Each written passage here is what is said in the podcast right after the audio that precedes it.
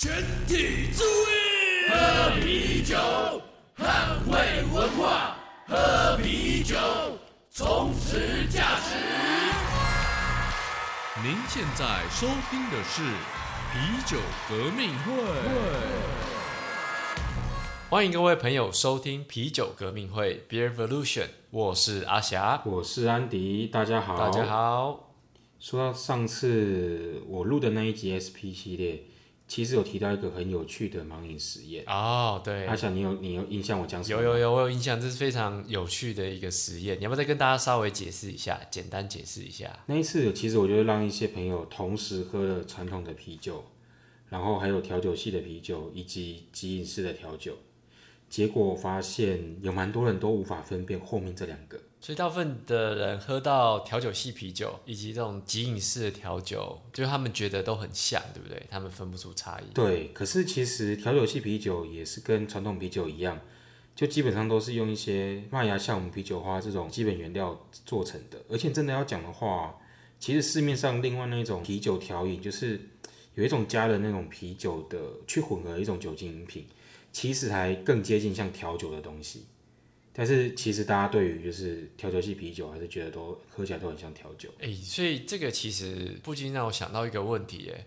既然不管是啤酒调饮或是调酒系的啤酒，他们其实都有使用到麦芽、啤酒花、酵母，然后去发酵出来的酒，难道说这些原料是称为啤酒的一个最大的重点吗？对，这个其实。状况也蛮蛮两极的，我们可以来看看说，就是一般大家遇到的情境会怎样。嗯，首先第一种就是大家会觉得，比方说以调酒系啤酒来讲好了，大家会说这种啤酒喝起来很像调酒，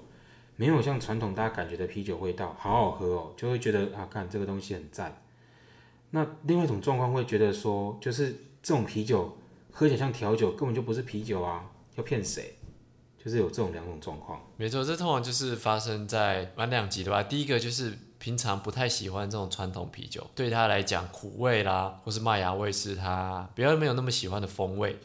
所以一旦这样的啤酒喝起来没有这些味道的时候，他就觉得很好喝。那另外一种当然就是可能跟我们一样是非常热爱啤酒的，所以当他在这个啤酒当中没有喝到他想要的味道的时候。他就会去怀疑这个到底是不是啤酒。对，而且就像我上次说的一样，现在就是在那种超商大卖场这种啤酒节的活动促销里面，啤酒跟这些即饮式调酒其实也越来越容易被大家搞混，因为它根本就也放在一起，放在低 N 的同一处给大家一起去挑选。那也这也造成说，为什么有现在一些啤酒开始把自己慢慢的调，就是把自己酿成是很像是即饮式调酒的一种类型，这变成是。越来越常出现的一个状况。没错，你其实上次在这个 SP 系列当中，其实有提到一些原因呐，对不对？其实这是你上次主要讲的这样。那我们这次其实主要是想探讨说，那这个喝起来不像啤酒，那什么才能被叫做啤酒呢？像这些没有那么喜欢传统啤酒风味的人，他可能会觉得说，啊，反正喝起来像调酒，不像啤酒，对他来讲没有关系。因为喜欢的人会去喝，这样就好。对，可是这个口味的确是很个人啦，就是就是只要我喜欢，有什么不可以？是啊，是啊。但是你有没有想过，为什么市面上会有这种产品？为什么要把自己包装成，就是根本不是自己原本要呈现的样子？对，没错，这是一个很有趣的问题。另外一个点就是说，如果这样子的调酒它不是啤酒，那为什么这些酒类他们可以称自己为啤酒？然后以啤酒的名义在市场上销售呢？对，这个其实也要提到法规的部分。以台湾法规来讲，里面有提到关于啤酒的定义是说，以啤酒花跟麦芽为主要原料，那你可以添加或不添加其他的谷物或淀粉当副原料。那经过像糖化、发酵这些过程之后，做成是含碳酸的碳酸气的这种酒精饮料。然后也特别提到说。呃，也可以添加一些植物性辅料，或你可以不添加，这也是就是它的其他另外一个条件这样子。所以我们可以看到说，这类的东西只要你是符合在这个定义里面，就算你酿起来就喝起来的结果像调酒，其实，在法台湾法规上就是其实也认定你是一种啤酒。的确，因为法规其实是提到原料的部分嘛，包含了麦芽、啤酒花的这个原料部分以外，它其实还有很多弹性空间。对不对？包含了其他的谷物淀粉，以及他说可添加或不添加一些植物性辅料。意思就是说，其实这些我们在超市啤酒节看到的这些酒精饮品，他们的确是符合法规。对，就是他们一定是符合这部分，所以才可以以啤酒名义上市。因为毕竟这个销售还是要符合呃法律嘛，对不对？那我们不讲法规，我们先我们先回来聊一下这个啤酒的观念的话，到底这个啤酒定义有一些什么样的规范？好吧，我们从以前来看，其实啤酒定义好像第一个是会随着时间而有不同的名称。对，就像是我们常听到，就是现在大家在叫艾艾尔，然后是 A L E 嘛。那其实这个字词以前就泛指是啤酒，可是现在我们讲到艾尔的时候，它其实只是啤酒的一个比较大的风格分类的项目，已经无法是泛指啤酒整类了。所以其实随着时间不一样。就算是一样的名词，它其实也就变不一样了。没错，所以这个名词的定义就真的是会有一点稍稍一点不同这样。那第一个你讲到时间嘛，那第二个的话，我们其实可以来看一下不同国家对于这个啤酒相关的法律定义，其实也不太一样，对不对？对，这个其实像我们。呃，在啤酒里面比较有名的，像德国的存量法令啊，对，你知道那个存酒令这件事，就是大家可能知道这个，对，这超有名的，对，像是日本那个，它也是有分三种的，就是发泡性酒类的一个定义，那也分像啤酒、发泡酒跟第三类啤酒的这种分类，那这些其实都是在不同国家对于啤酒的定义就就开始不一样了。举例来说，像是德国的小麦啤酒。它可能在日本就变成是属于发泡酒，它就不能算是啤酒啊。所以其实不同国家的法律会让同样的东西其实会会被归类在不同的酒类里面。没错，地区也会造成名称上的不一样。那最后一个的话，回到历史上来看，我们历史上的这个啤酒文化其实都会有不一样的演进。那这包含了文化中很重要的一部分，就是消费者的习惯，还有消费的这个喜好。对，这个其实可以聊到，就是像是过往有些我们现在来看，可能会觉得应该属于那种啤酒混合饮料的类型，像是德国的 Radler 这种，它可能是用呃像拉格类的啤酒，然后跟柠檬水一比一混合的一种酒精饮品。但是我们其实也可以看观察到，它其实从它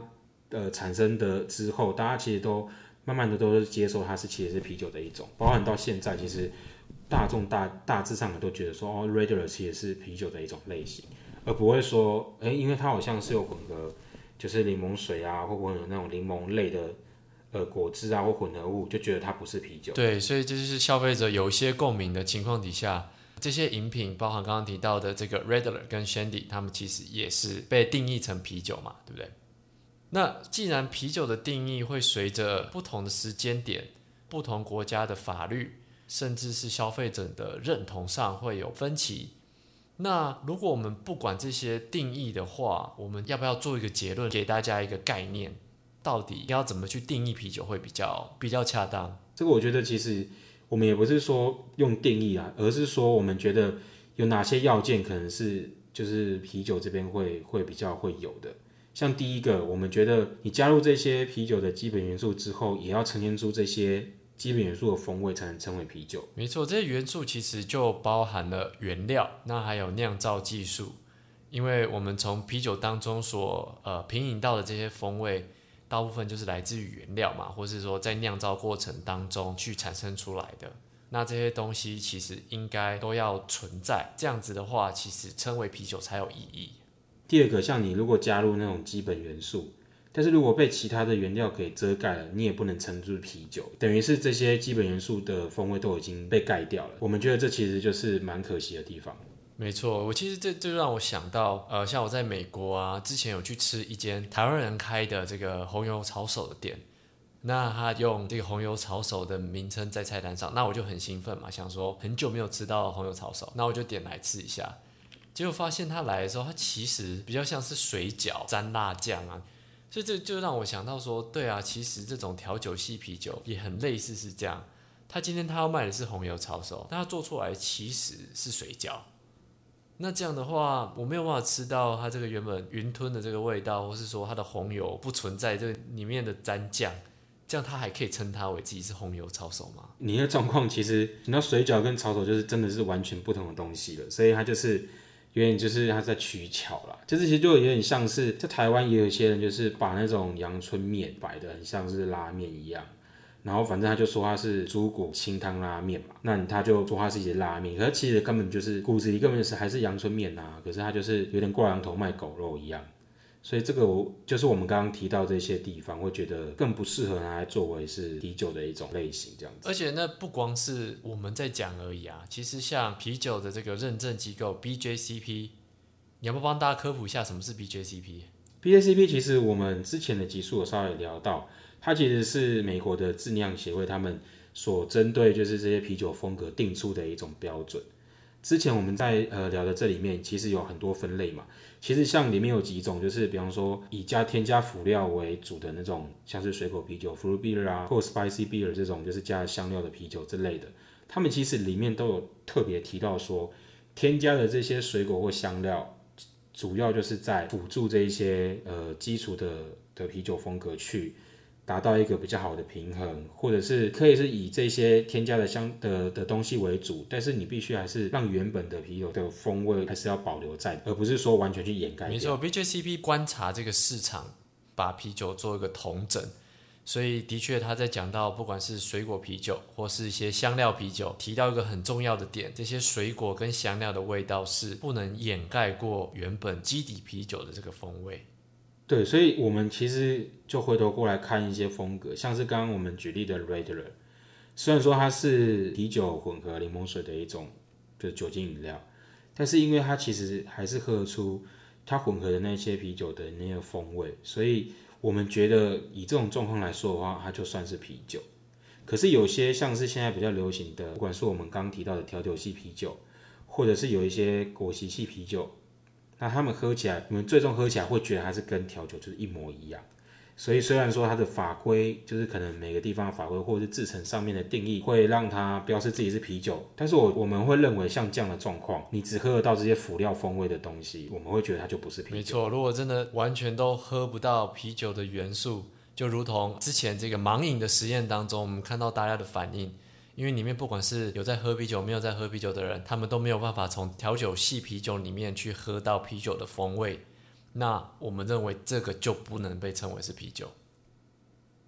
OK，那今天其实我们聊的东西也蛮多的。那最主要就是在讲说，到底有没有加这些元素就能叫啤酒？那我们今天就聊到这边。那更多深入内容就请各位搜寻 IG 皮革会。我是安迪，我是阿霞，下次再见喽，拜拜，拜拜。革命需要您五星的支持，马上将皮革会的 Podcast 订阅起来，并将皮革会的 Instagram 追踪起来。我们下次再见。喝酒不开车，未成年请勿饮酒。